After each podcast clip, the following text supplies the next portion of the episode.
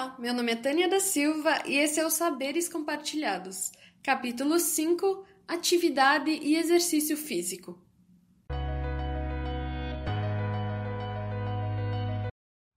Professor Carlos Augusto Foglerini Lemos possui mestrado em Educação Física pela Universidade Federal de Santa Catarina, é professor titular dos cursos de Educação Física, Bacharelado e Licenciatura da Universidade Regional Integrada do Alto Uruguai das Missões, Campo Santo Ângelo, e possui experiência nas áreas de voleibol, natação, saúde e qualidade de vida. Seja muito bem-vindo, professor Carlos, é uma honra tê-lo conosco.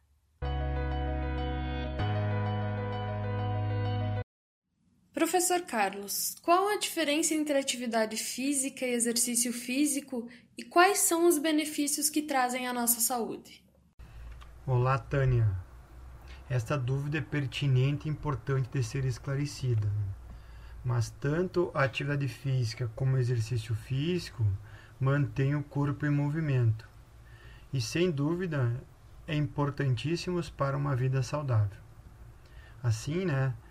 É, Considera-se a atividade física como qualquer movimento corporal que realizamos com o corpo e que seja acima dos níveis de repouso. Podemos aí acrescentar a fazeres domésticos, como varrer, lavar, limpar a casa, deslocamentos pela escadaria do seu prédio e até mesmo o passeio com o cachorro no final da tarde.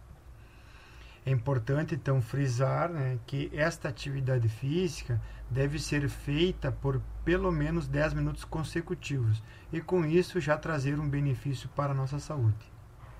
Já o exercício físico, né, ele é definido como qualquer movimento feito pela musculatura esquelética que resulte em um gasto energético, mas deve ser sistematizados, ter certa frequência, duração e intensidade e ainda com o objetivo de manter ou melhorar os componentes físicos, como a estrutura muscular, a flexibilidade e até o equilíbrio. Nesse caso, né, geralmente ele é orientado por um profissional de educação física. É, também friso aqui né, que todo exercício físico é uma atividade física, mas nem toda atividade física é um exercício físico. Quanto à tua dúvida segunda, há muitos benefícios quem pratica atividade física ou melhor quem realiza o exercício físico né? há evidências científicas que apontam que movimentar-se pode reduzir os riscos de mortalidade e de desenvolver doenças como câncer, diabetes, hipertensão, entre outras, como também manter o controle do peso corporal, a redução dos sintomas depressivos, melhorar a qualidade do sono e com isso, né, uma melhora na sua qualidade de vida.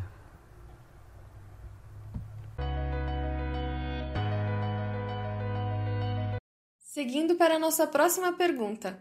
Quanta atividade física semanal preciso para manter a minha saúde em dia e como manter um estilo de vida ativo? Depois de 10 anos, então, Tânia, a OMS editou uma nova versão de suas diretrizes sobre atividade física. Em cima então dessas evidências científicas dos últimos anos, né, o documento forneceu, fornece, aliás, informações que especificam um intervalo de 150 a 300 minutos de intensidade moderada e de 75 a 150 atividades físicas de alta intensidade. Então, esse quase que o ponto maior foi dobrado, né? Então, na prática, pense-se em pelo menos 30 minutos, né? Cinco vezes na semana, pelo menos, né? Até aproximadamente 40 minutos todos os dias da semana de atividades. E para manter um estilo de vida ativo, né, devemos então ser mais ativos durante os dias, com perdão da redundância, né? Quer nos deslocamentos para o trabalho, tanto a pé, de bicicleta, ou se for de carro, descer algumas quadras antes é, utilizar mais as escadarias e menos os poupadores de energia, que aqui eu poderia citar elevadores, escadas rolantes, né? realizar tarefas domésticas, é, cortes de grama, lavagem de carro, né?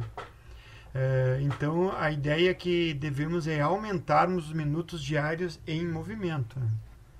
E salienta então que ser fisicamente ativo né, pode adicionar anos à vida e vida aos anos. Então acho que o importante é viver mais, mas também com uma qualidade boa. Né?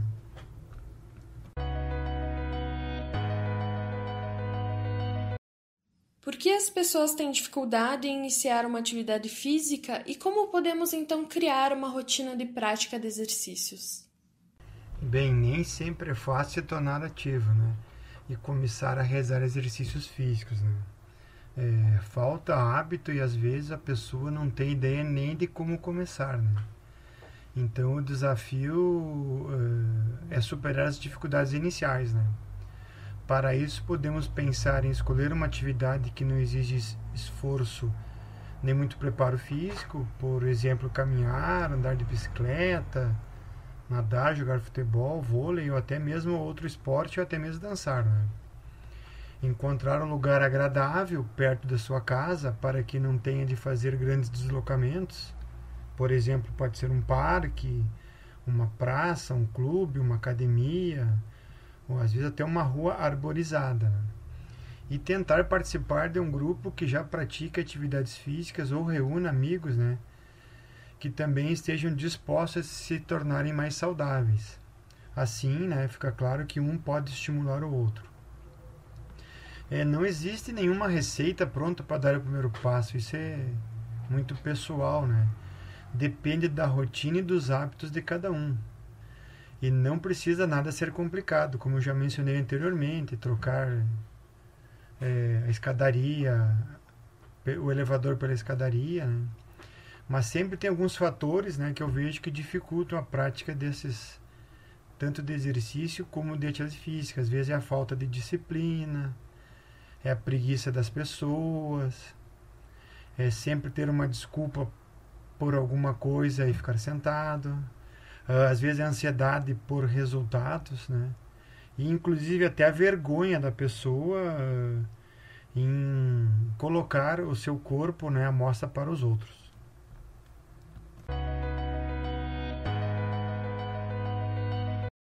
E chegamos à nossa última pergunta de hoje. Qual a importância do alongamento diário e quais são os seus benefícios? Bem, é, quanto aos alongamentos, né, eles são essenciais para o corpo, pois eles melhoram o funcionamento das articulações e dos músculos, facilitando assim os movimentos. Então, por isso que é importante que a gente também realize. Né? É muito comum, então, ocorrer a perda de mobilidade e flexibilidade com o passar dos anos.